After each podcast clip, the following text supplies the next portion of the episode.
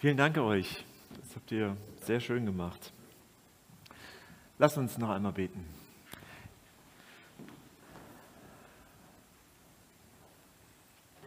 Lieber Vater, das, das kann man so schnell mitsummen oder singen, ähm, dir die Ehre geben mit allem so, was man ausdrücken möchte.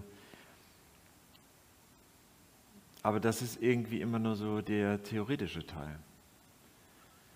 Und heute soll es um den praktischen Teil gehen. Und ich möchte dich bitten, dass du jetzt gleich meine Worte auch bestimmst und dass du vielleicht auch hilfst, dass es richtig verstanden wird, dass es zu keinen Missverständnissen kommt. Es soll dich ehren. Amen. Ich bin ja begeisterter Fahrradfahrer und äh, freue mich immer, wenn das Wetter nicht so ist wie heute und man sehr beschwingt und schnell Fahrrad fahren kann. Ich bin auch ein großer Fan für alle Kieler äh, davon, dass zum Beispiel auf dem Kronzhagener Weg eine Spur der Autofahrern weggenommen wurde und den Fahrradfahrern geschenkt wurde. Jetzt hat man also auf manchen Straßen einen Fahrradweg, da könnte man zu dritt nebeneinander fahren und man würde immer noch mit allen auf dem Fahrradweg sein. Das finde ich super. Und da bin ich also neulich hier zur Gemeinde gefahren und habe mich so noch gefreut tatsächlich über diesen breiten Fahrradweg. Und dann überholt mich jemand und fährt dann die, ziemlich direkt vor mir auf diesen schönen neuen Fahrradweg und parkt dann da komplett. Er passt auch ein Auto passt natürlich gut auf diesen neuen Fahrradweg. Und ich fahre vorbei und rufe hey. Das mache ich eigentlich meistens, wenn ich mich ärgere so über Autofahrer das Auto hupt, motzt, ich, hey, äh, Fahrradweg, ich bin im Recht, Fahrradweg, Auto, passt nicht. So, aber im, Fahren und dann, egal, aber ich bin im Recht. Mein Puls gleich, bam. Also hätte ich so einen Puls so gehabt, ich glaube, es wären mindestens 30 Schläge hochgegangen, weil ich mich darüber echt ärgern kann. Aber ich war ja im Recht und ich habe es dann auch gesagt, dass ich im Recht war. Das ist natürlich dann auch gut für mich fahre nur ein paar Meter weiter und da kommt es dann zu der Kreuzung mit hier vorne mit dem Westring und äh, fahre auf dem Fahrradweg, der ist inzwischen dann schon ein bisschen schmaler und dann kommt ein Auto, überholt mich und fährt relativ äh, knapp vor mir, biegt rechts ab. Das war jetzt, wie viele Meter sind das? Vielleicht 100 Meter oder 200 Meter. Mein Puls war noch relativ weit oben. Also muss ich nochmal an dem Auto vorbei. Hey, wie ich das so mache dann in, meinem, in meiner Emotion. Äh, und äh, das Fenster war auf, es war noch, als es äh, warm war.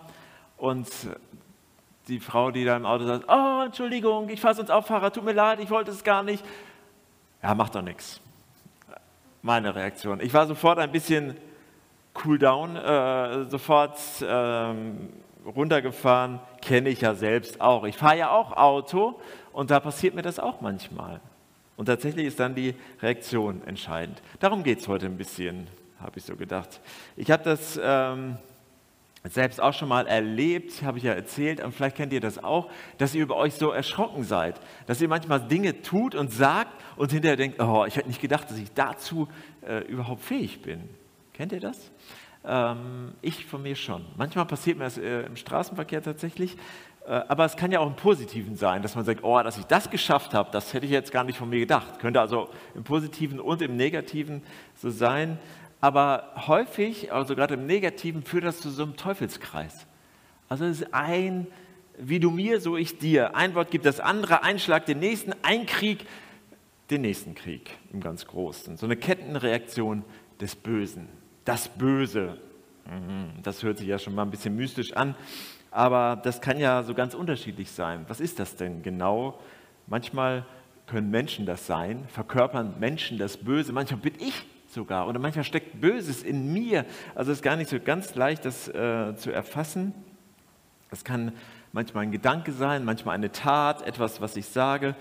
Ähm, in dem Unmittelbar vor diesem Text, den wir eben von Anna hier gehört haben, da steht, sagt Paulus in Kapitel 7, Vers 19, das, was ich will, das tue ich nicht, aber das, was ich nicht will, das Böse, das tue ich. So Mist. Das steht da jetzt nicht, das habe ich jetzt hinzugefügt.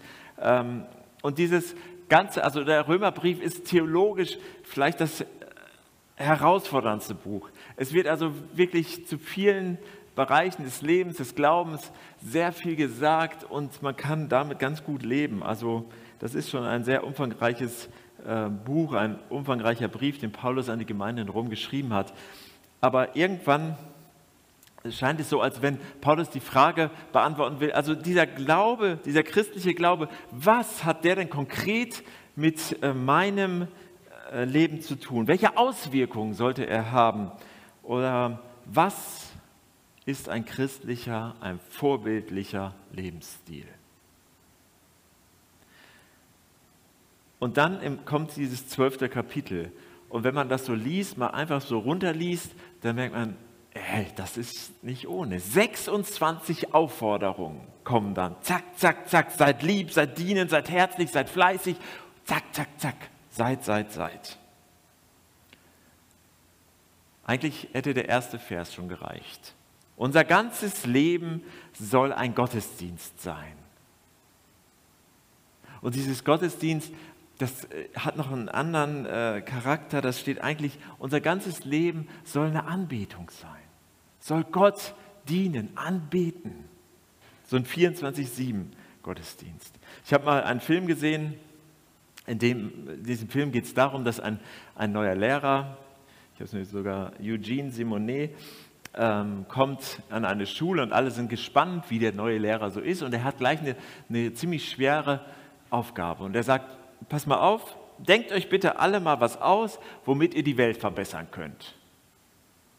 Ah, mehr nicht. Also es ist äh, eine ganz leichte Aufgabe, die Kinder überlegen und einer besonders, ihn lässt die Frage auch wirklich nicht kalt und nächste Stunde präsentiert er eine Idee und sagt dann der ganzen Klasse, also die Idee ist, dass jeder aus unserer Klasse rausgeht aus dieser Stunde und mindestens drei Menschen was Gutes tut. Drei Menschen. Und wenn die, die drei dann wieder anderen was Gutes tun, dann breitet sich das aus und Schneeballsystem über die ganze Welt und die Welt wird verbessert. Das Glücksprinzip heißt, glaube ich, der Film sogar. Und er selbst fängt dann auch gleich an. Und dann, wenn wir selbst so überlegen, das kennt man ja, ach, die Veränderung der Welt fängt bei dir an. Ja, stimmt.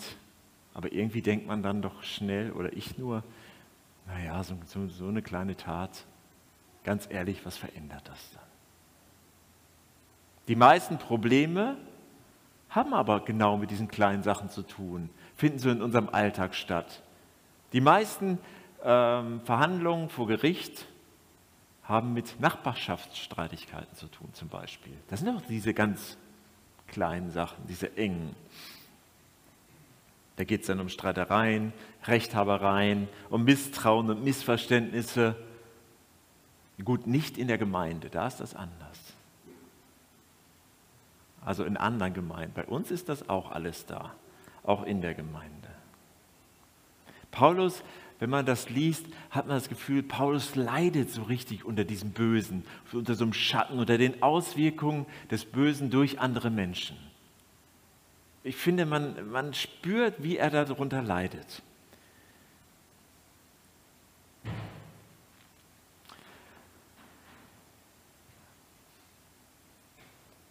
Und er sagt es auch ziemlich deutlich, dass, dass dieses äh, Schema, dieser, dieser Teufelskreis auch immer wieder nur Böses hervorbringt. Wie du mir, so ich dir. Nach diesem Schema werden keine Probleme gelöst. Ich habe mir ein bisschen was überlegt heute. Ich werde nochmal den Flipchart holen. Wir haben vorher einen Platz besprochen. Das müsste er ungefähr sein, hoffe ich. Ähm, das kennt man ja, da gibt es etwas, irgendwas Negatives, ein Minus. Wir stellen irgendwas fest, irgendwas in unserem Leben wird uns vielleicht auch gesagt, ah, ähm, du bist eigentlich benachteiligt oder so. Und dann äh, fängt man an. Und dann geht es los, dass man eine Spirale erlebt, die uns immer weiter nach unten zieht. So ungefähr könnte es sein. Und irgendwo gab es halt diesen Punkt, wo es losging, ausgelöst. Ups, das ist nicht so ein schöner. Ausgelöst durch einen negativen Impuls, den wir irgendwo herbekommen haben. Das können ganz unterschiedliche Dinge sein, aber ich glaube, dass wir das alle irgendwie äh, auch ganz gut kennen. Das ist eine, eine Spirale, die nach unten führt, die nichts Gutes hervorbringen kann. Ähm, und letztendlich macht es mich selbst dann auch zum Teil des Bösen.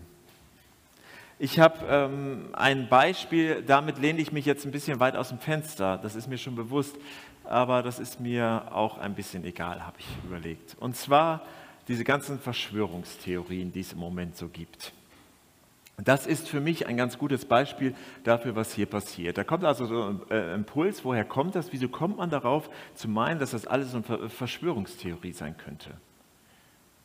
Weil ich irgendeinen Nachteil habe. Irgendein Minus muss ja in mich hineingelegt werden und dann äh, startet das, dann geht es los und dann kann man sich da reinsteigern. Da kann man tatsächlich sagen, okay, ähm, ich werde benachteiligt und ich füttere mich dann mit ähm, allerhand Lektüren, die mich oder Informationen, die mich genau weiter in diese Richtung führen. Ich werde reingelegt, ich weiß es genau, ich tausche mich mit anderen äh, Leuten aus und wieder geht es, ist es Futter für meine Theorie, für meine Annahme, für diesen einen Punkt, wo ich dachte, ich werde benachteiligt.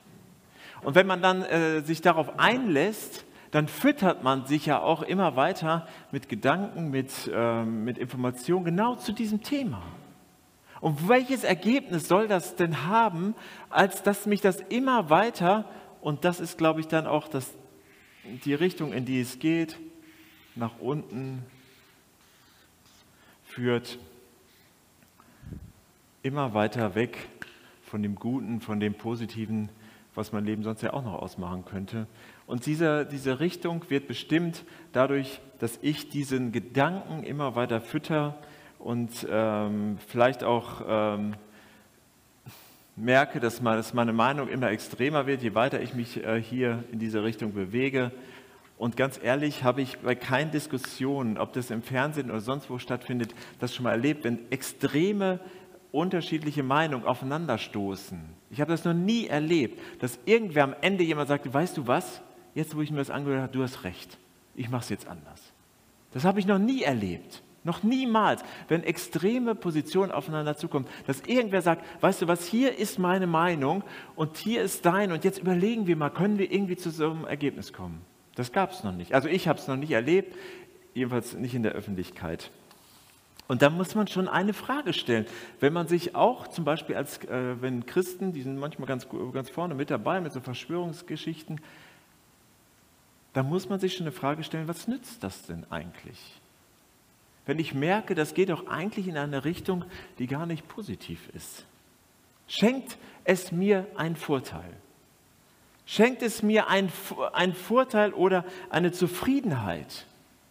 Hilft es anderen vielleicht? Dient es Gott, wenn ich mich damit füttere und eigentlich immer bitterer werde? Dient es der Gesamtheit, also der Gesellschaft? Und was ist mit dem vorbildlichen christlichen Lebensstil? Ist der das? Wenn ich mich darauf einlasse, auf so Negativgedanken?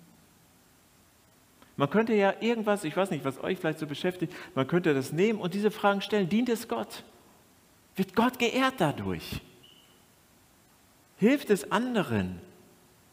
Erlebe ich Frieden in mir oder nicht?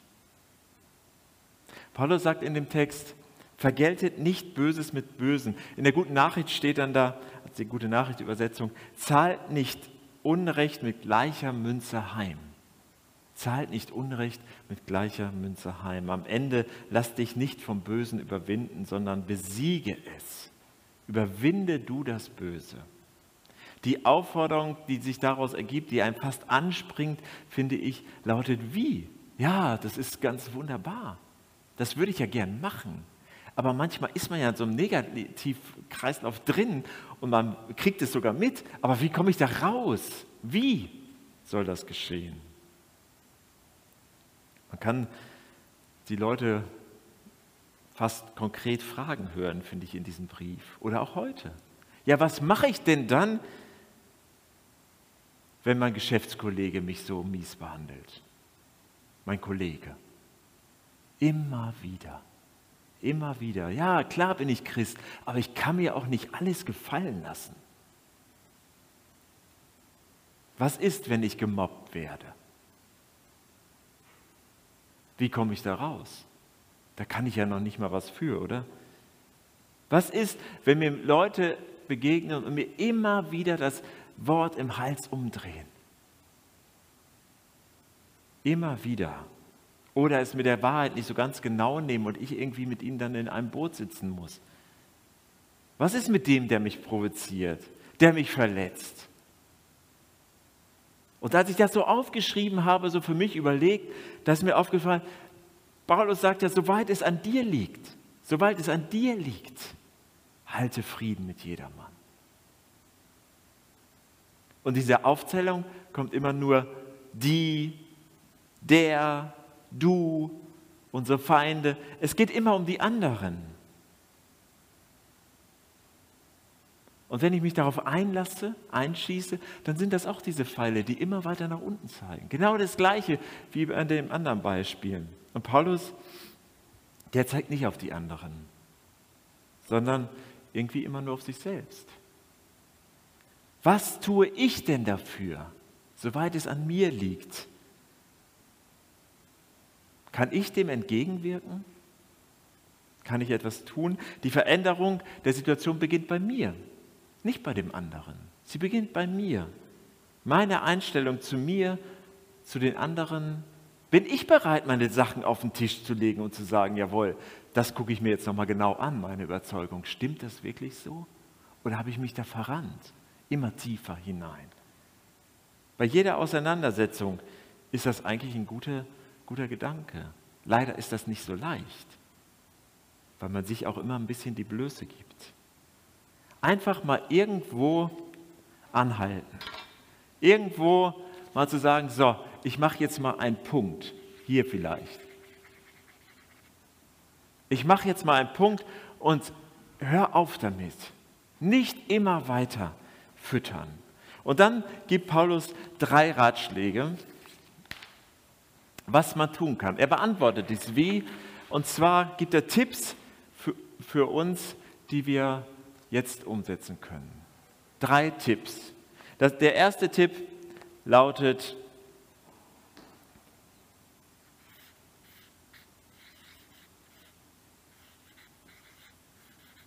haltet Frieden. Haltet Frieden mit jedermann. Seid darum bemüht. Das ist ja eine ganz klare Aufforderung an uns. Also der, der das vorhat, haltet Frieden gerade im Umgang mit Menschen, die man so als anstrengend empfindet. Das kennen wir alle und das sind immer andere. Manchmal ist man das selbst auch für andere. Das ist so. Ich weiß noch, wie eine Freundin von uns zu meiner Frau mal sagt, es ist nicht immer nur schön, mit Willi verheiratet zu sein, oder? Ja, hat meine Frau gesagt und ich weiß es auch. Ist nicht immer nur schön. Vergeltet nicht Böses mit Bösen. Wie, wie befreiend ist das, wenn in einem Streit eine Partei nachgibt. Meistens passiert dann das, dass die andere auch nachgibt, oder? Aber einer muss bereit sein. Das ist nicht so leicht. In einem tollen Vers in Römer 5, Vers 8, da steht, dass Gott uns das vorgemacht hat. Gott erwies seine Liebe zu uns darin, dass er für uns gestorben ist, als wir noch getrennt von ihm waren. In anderen Übersetzungen heißt Sünder, aber es meint genau das. Als wir noch von Gott getrennt waren, nichts mit ihm zu tun haben wollten, da hat er uns schon vergeben. Da hat er uns seine Liebe bewiesen. Als erster das aufgeweicht. Was für ein tolles Vorbild. Er motiviert uns, dem Bösen mit Guten zu begegnen weil das nur so überwunden werden kann. Ich bin über dieses Überwinden gestolpert. Da steht ja nicht vermeide oder ignoriere, sondern eigentlich dieses Wort, was da im Griechischen gebraucht wird, das bedeutet besiege das Böse. Besiege es wie in einem Kampf. Ich musste da an eine Funktion aus, äh, aus einem, dem verbreitetsten Textverarbeitungsprogramm, das es gibt, ähm, äh, denken. Das finde ich super, das nutze ich ziemlich häufig. Da kann man dann äh, das aufrufen, ganz rechts wird das gebraucht. Ersetzen steht da. Da kann man dann ein Wort eingeben und dann ein Wort, was stattdessen immer dort äh, eingesetzt werden soll. Und dann drückt man alle ersetzen und schwupp durch den ganzen Text erscheint immer an der Stelle, wo vorher Vergeltung stand, steht dann plötzlich Liebe zum Beispiel. Oder böse und Liebe, wäre vielleicht noch besser. Ersetzen. Nicht nur einfach versuchen vermeiden, sondern es ersetzen mit etwas Gutem. Das Böse durch Gutes. Frieden halten bedeutet schon eine ganze Menge, aber der Gang zum Gegenüber, mit dem man im Unfrieden lebt, Entschuldigung sagen, klärende Gespräche führen, das ist schon ein schwerer Schritt. Beim Abendmahl passiert das ja immer. Da sprechen wir den Friedensgruß aus. Gott hat Frieden gestiftet zwischen Gott und den Menschen. Und als Zeichen, dass dieser Frieden, den Jesus hergestellt hat, zwischen Gott und den Menschen, auch unter uns da ist, können wir uns an die Hände nehmen. Jetzt zu Corona-Zeit machen wir es ohne Hände, nur in Gedanken an Händen und uns den Frieden zusprechen. Friede sei mit dir. Und das mit den Händen, das hat schon eine wichtige Bedeutung. Das macht man nicht so gern mit Leuten, mit denen man gerade einen Stress hat, oder? Friede sei mit dir. Das auch zu sagen. Der zweite Tipp, den Paulus hat, der lautet, Gott macht das. Gut, so steht es nicht in der Bibel, aber ich, das passt jetzt irgendwie besser, finde ich.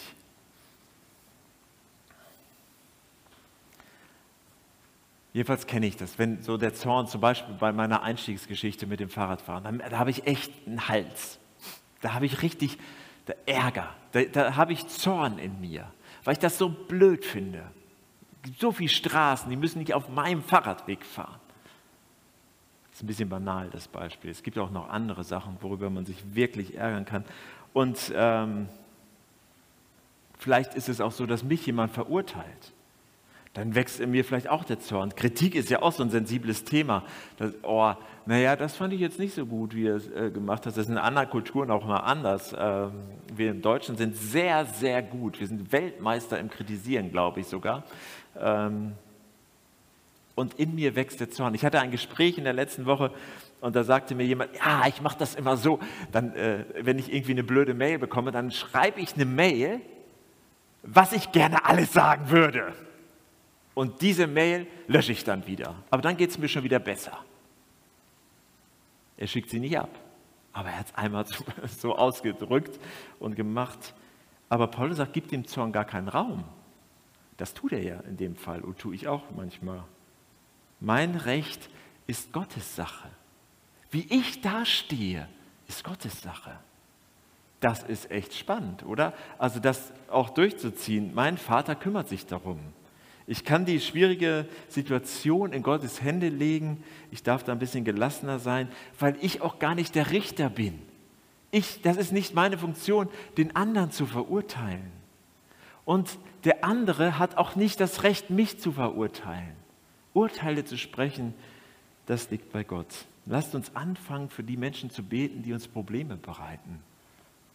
Vielleicht habt ihr eine lange Liste. Prima, dann habt ihr viel zu beten. Da ist ein großes Wachstumspotenzial da. Das ist doch toll. Von den, den Auseinandersetzungen, die wir vor Gott bringen, werden wir profitieren, weil sie uns helfen, äh, ihre Perspektive wahrzunehmen weil sie uns helfen, auch Gottes Perspektive auf diese Person wahrzunehmen. Und ein guter Tipp, den ich äh, von Philipp bei unserer Teambesprechung hatte, lautet auch, Situationen am besten schon vorher planen und vorher überlegen. Das hilft, Missverständnisse auszuschließen. Und der dritte Tipp von Paulus und letzte, der lautet, anderen, anderen geben. Durchbricht die übliche Reaktion, halte Frieden mit dem Menschen, lass Gott für dein Recht sorgen und gib den Feinden, denn damit sammelst du feurige Kohlen auf ihrem Haupt. Damit sammelst du feurige Kohlen auf ihrem Haupt. Wieder noch einmal ein Zitat aus unserer Dienstbesprechung. Da sagte dann Stephanie, das hört sich an wie ein guter Plan. Ja, das stimmt. Das hört sich wirklich an wie ein guter Plan, das zu machen. Aber wie? Und vor allem müssen wir vielleicht erstmal verstehen, was das bedeutet mit diesen feurigen Kohlen. Ich habe das natürlich nachgeschlagen. Das ist eine alte, antike ägyptische Sitte, dass jemand, der öffentlich Reue zeigen wollte, äh, der hat dann eine Pfanne glühender Kohlen auf seinem Kopf getragen. Und diese, diese Kohlen, die sollten den Schmerz, den brennenden Schmerz und die Schande und die Schuld darstellen. Und wenn Gläubige ihren Feinden liebevoll helfen, dann soll dies zur Beschämung führen. Dass man denkt, jawohl, eine Beschämung über ihren Hass führen und ihre, äh, ihre Feindschaft, eine äh, Beschämung auch über ihre Feindschaft führen. Am besten soll das Ganze dann zur Veränderung nützen. Das ist ein Weg, der uns aus diesem Abwärtsstrudel helfen kann drei Tipps, die, äh, die wir von Paulus bekommen, die eben genau in die andere Richtung gehen. Drei Tipps, die uns helfen können, weg von diesem Abwärtsstrudel zu kommen und ähm, diesen Kreislauf überhaupt zu durchbrechen.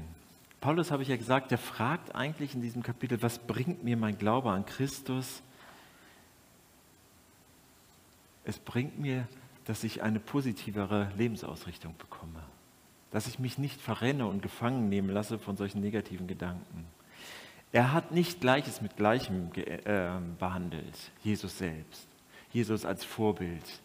Er hat nicht Gleiches mit Gleichem behandelt und er hat auch nicht das äh, Gewöhnliche getan, sondern immer das Ungewöhnliche, das Besondere und das andere. Zum Beispiel, als er gefangen genommen wurde, da hat er sich nicht gewehrt. Oder als alle die Ehebrecherin, die nach dem Gesetz schuldig waren, töten wollten. Da hat er das nicht getan, sondern er hat sie gerettet. Als alle die Zöllner ausgelacht und verspottet haben und sie gehasst haben, da ist er zu ihnen hingegangen. Er hat das Gewöhnliche mit dem Ungewöhnlichen behandelt. Jesus hat diesen Teufelskreis aufgebrochen und damit auch eine Abwärtsspirale in eine Aufwärtsspirale verändert. Er hat genau den anderen Weg aufgezeigt. Durch das, was er getan und gesagt hat, ging es eben in die andere Richtung. Und wenn wir diesen Tipps folgen, wenn wir seinen Worten lauschen und sie auch ernst nehmen, dann wird uns das auch gelingen. Christen sind Nachfolger von Jesus und das gilt halt eben auch an diesem Punkt. An diesem Punkt, wenn es ungemütlich wird. Die Frage ist, wollen wir dem Raum geben, dem Bösen? Das immer da sein wird? Oder wollen wir es besiegen mit der Kraft des Heiligen Geistes, der, der Kraft Gottes? Ich glaube, dass in diesem Durchbrechen tatsächlich auch eine richtige Power liegt, dass wenn wir das schaffen, diese Energie, die uns hier runterzieht, umzuwandeln an diesem Punkt mit Jesu Hilfe, dann wird uns das nicht nur so Stück für Stück helfen. Ich glaube, dass wir sogar höher kommen werden, als wir vielleicht gestartet sind, weil wir gemerkt haben, das funktioniert wirklich. Das sind, sind Dinge möglich, die wir uns so nicht vorstellen können. Und deshalb möchte ich euch sehr einladen, das zu entscheiden, zu sagen, Moment, ich will da nicht mehr mitmachen, ich will anhalten, ich möchte gerne diesen Punkt setzen und möchte Veränderung erleben. Und das muss man bewusst entscheiden. Und da gibt es viele Situationen, äh, wo man das tun kann. Das muss alles auf den Tisch. Und dann kann man wieder zu diesen, ähm, zu diesen drei Punkten kommen. Man kann, kann es ähm, vor allem auch Jesus sagen, um Vergebung bitten, sich vergeben lassen, anderen vergeben. All das kann geschehen. Aber es bedarf dieser Entscheidung zu sagen, das will ich. Wir können das heute verknüpfen mit dem Abendmahl. Ja, ich will das einnehmen. Jesus ist für mich gestorben. Deshalb nehmen wir dieses Brot als Symbol für sein Leib und das, den Wein oder den Saft als Symbol für das Blut, das er vergossen hat, damit dieser Friede entstehen kann. Das war seine Intention. Es geht um diesen Frieden zwischen Gott und uns. Und das hat Jesus entschieden. Das wurde ganz konkret. Und so konkret kann es in unserem Leben auch werden, zu sagen, jawohl, dem will ich folgen. Seinem vorbildlichen Leben will ich folgen, um mein Leben soll auch ein Vorbild für andere sein, Jesus zu folgen.